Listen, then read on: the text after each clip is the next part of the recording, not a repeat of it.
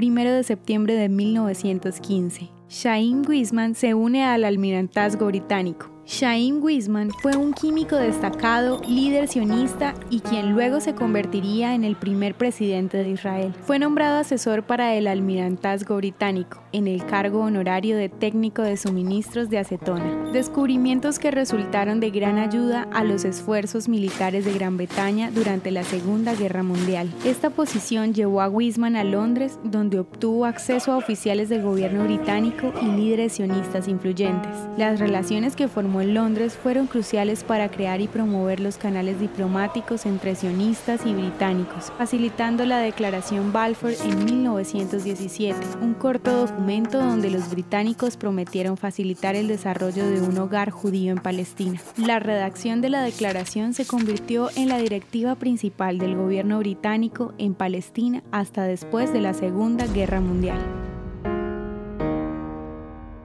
¿Te gustaría recibir estos audios en tu WhatsApp? Compartimos nuevos episodios todos los días. Suscríbete sin costo alguno ingresando a www.hoyenlahistoriadeisrael.com. Este proyecto es realizado por Philos Project. El contenido original de Hoy en la Historia de Israel fue provisto por el Centro para la Educación sobre Israel.